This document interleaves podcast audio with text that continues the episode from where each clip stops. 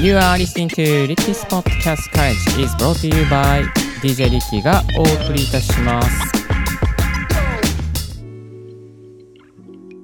Good morning! ポッドキャスト大学の DJ リッキーです。この番組は、ポッドキャストのことを勉強できるポッドキャスト番組をお届けしております。ポッドキャストに関係する最新のテック情報や機材レビュー、海外情報、ライフハック情報を Apple Podcast をキーステーションにマルチ配信でお届けしております。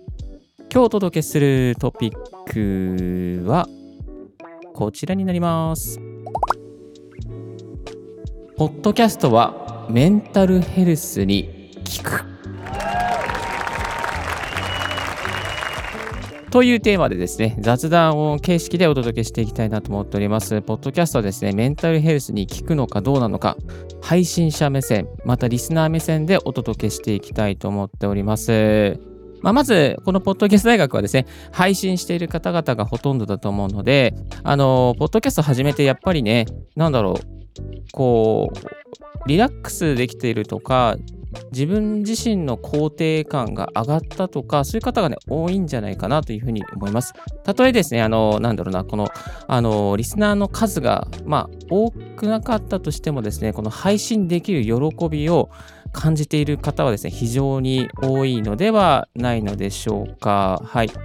えー、とですね、私自身もですね、まあ、あの、スタンド FM で配信を始めまして、その時ですね、そんなにもう、まあ、今でもそんなにリスナー多くないんですけども、やっぱり聞いてもらえる方がいるとですね、非常に嬉しいですよね。うん。そう。で、えー、と、音声配信のスタンド FM とかはすごくリスナーさん多いんですけども、あの、アンカーとかで Spotify にアップすると、そんなに多くないので、なんか多分最初あの、ああの、なんだろうな、こう、いきなりポッドキャストに行くと、すごくリスナー数少ないんで、なんかちょっとこう、えー、しかもあの、Q&A とかコミュニケーションも取りづらいので、えー、ちょっと寂しい思いをするかもしれません。ですので、まあ、これからポッドキャストを始めたいという方はですね、えー、ちょっとでたりとか、あとちょっとメンタルを、まあ、癒したいという方はですね、ぜひスタンド FM をおすすめさせていただきます。まあ、スタンド FM とか、あとはスプーンとか、えー、あとレディオトークとかですね、その辺がね、すごくね、あのー、スマホでできますし、日本人の方、まあ、夜は、あのー、日本語でコンテンツを提供するのであれば、やっぱ日本語のプラットフォームの方がですね、えー、非常にやりやすいので、まあ、そういったところからですね、こうね、えー、分かってくると。あの、なんか、触れ合いがあって、なんかこうね、えー、なんかコメントもらったりとかして楽しいっていうですね、えー、そういう感じが出てきますね。うん。で、やっぱりその、えー、ポッドキャスト、音声配信ですね、なんかこう、配信していて、まあ、ぶっちゃけ、なんつうのかな、好きなこと言えるじゃないですか。あの、誰にも邪魔されずに、誰にもなんか、その、な、決済をもらうとか、そういうのなしにして、えー、自分がやりたいこと、話したいことを、もうそのまま、まあ、編集して、そのまま、まあ、配信することができるというですね、この自分が、なんていうの、ラジオ局長になったような感じですかね。あの、そういうね、メリットがあります。そういうね、こう、まあ、自由さがありますね。自由さの中から、まあ、自分でコンテンツを決めて配信できるというところに、なんだろうな、こう、窮屈さがないので、まあ、メンタル的にも落ち着いてくるとえいうことがありますね。うん。まあ、よく仕事とかね、学校とかで、なんか窮屈な思いしてるとメンタルきついじゃないですか。まあそんなね、きつい時に、ちょっとね、自分でこう配信したりとか、自分が経験したことを誰かに伝えたいって言って、まあ YouTube でもいいんですけども、まあ YouTube じゃちょっと顔出しが嫌だからっていうことで、あの、ポッドキャストでですね、配信するとすごく楽ですね。気持ちが楽になりますね。うん。で、なおかつ、そのあなたの経験が、まあ、誰かのためになって、なんかこう、コメントでハートマークもらったりとかね、いいねもらったりすると、なおさらまたね、あの、ああ、自分って生きててよかったなっていう気持ちになるので、まあ、こんなにね、あのー、なんですよ、簡単に配信して人のためになることって、あんまりないんでね、YouTube とかね、動画だったりすると、やっぱ編集が必要だったりとか、結構大変じゃないですか。で、コストがかかんないんでね。だから、ポッドキャストって本当に手軽で誰でもできて、えー、で、なおかつ人のためになりやすいっていうですね、えー、ところが非常に好きですね。で、自分のことを、かつ、音声の方が、なんていうの、好きになってもらいやすいと。あの、この人の話面白いなとか、この人の話し方、なんか声のトーンとか、好きだなとかね、好きになってもらいやすいっていうところもね、あの、ありますね。はい。まあ、そんなところからメンタルヘルスにすごく効くということをですね、すごく強調したいなというふうに思っております。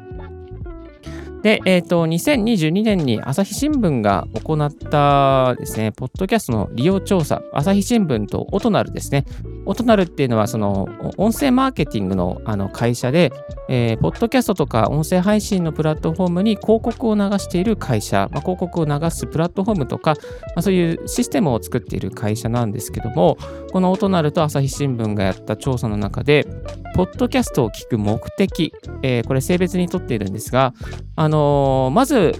第1位はエンターテイメントとしてっていうところで32.4%だったんですけども、えー、第2位がですね、リラックスするためっていうですね、項目が第2位になっていました。はい。で、えー、男性が19.4%、女性が11.3%になっています。あのー、やっぱりね、リラックス目的で、えー、ポッドキャストを聞くっていうですね、こう、リスナーのニーズ、また、え、増えてきています。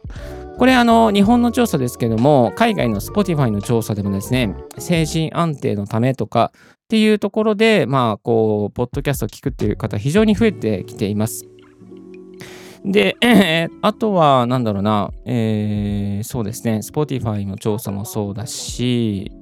えー、やっぱりね、その悩みを言語化してくれるとか、まあ、自分の悩みがそのポッドキャストを聞くと分かるとか、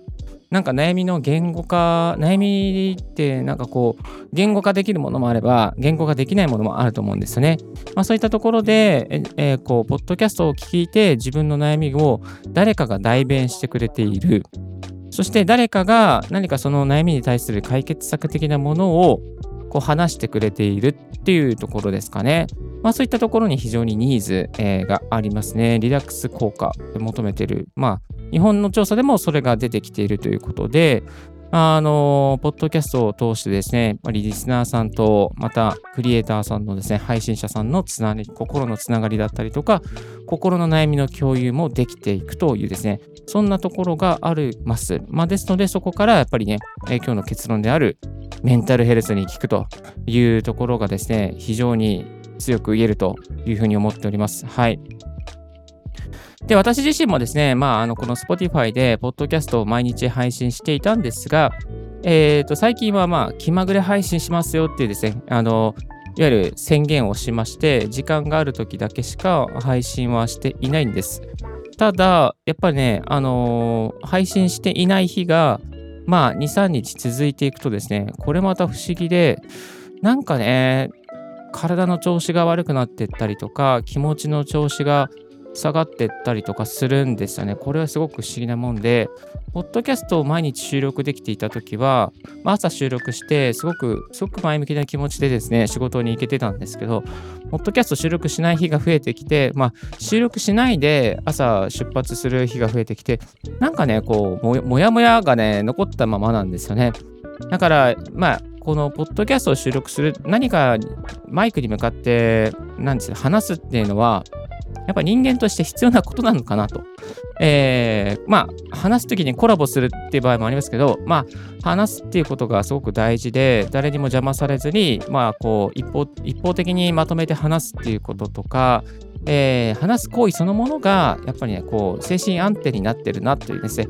でまとまったそのね、今収録開始して8分53秒ですけど、まあ、まとまってこう話すっていうことが何かこうなんですか、散らばったパズルを、なんていうかな、こうまとめていくような、まあ、その、まあ、いわゆるパソコンで言えばデフラグですかね。クリーンアップとかデフラグとか、まあ、そういったね、ところにね、つながっているんじゃないかなというふうにね、えー、もう体感的に感じております。ですので、今日はあんまりなんか最近撮れてなかったんで、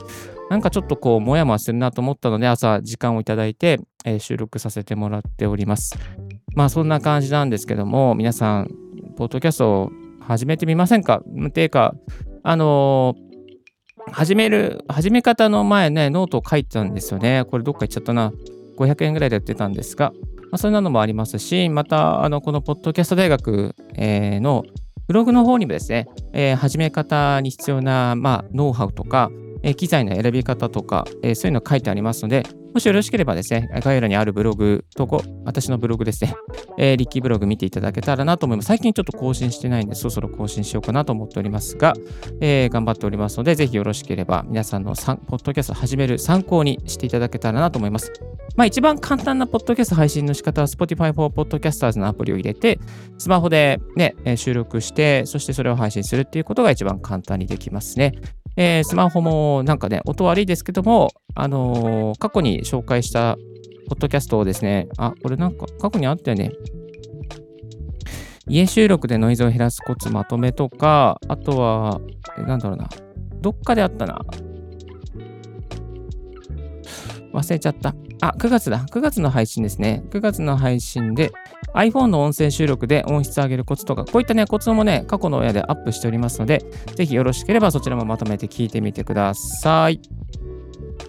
はい、えー、今日もここまでお聴きいただきありがとうございました。Thank you so much.